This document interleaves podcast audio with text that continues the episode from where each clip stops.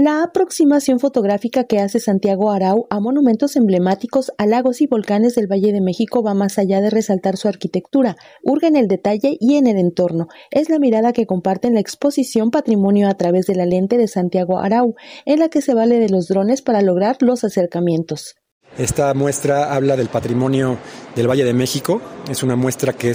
tiene una narrativa de orden cronológico que arranca con el origen del patrimonio, que es nuestra geografía,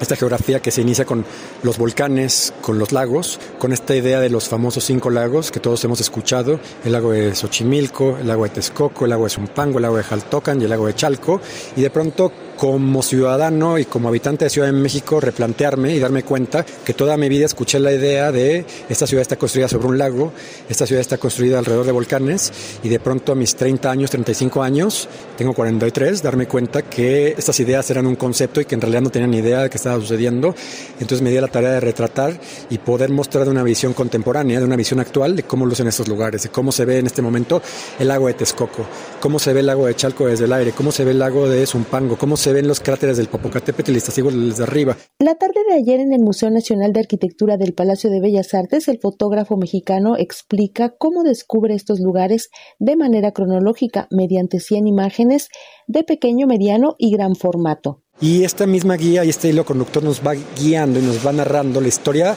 a partir de todos los temas y ejes temáticos que son clásicos de la historia de México, que es el mundo mesoamericano, la conquista y el virreinato, el siglo XIX o la independencia, el siglo XX, el siglo XXI, y hago un, un final y un énfasis y un acento en los trabajos de restauración y recuperación del patrimonio. De un proceso de restauración de las cúpulas del Palacio de Bellas Artes, en donde se ubica en el tercer piso el Museo Nacional de Arquitectura, este reabre sus puertas al visitante con la muestra a partir del 6 de octubre. Para Radio Educación, Alejandra Leal Miranda.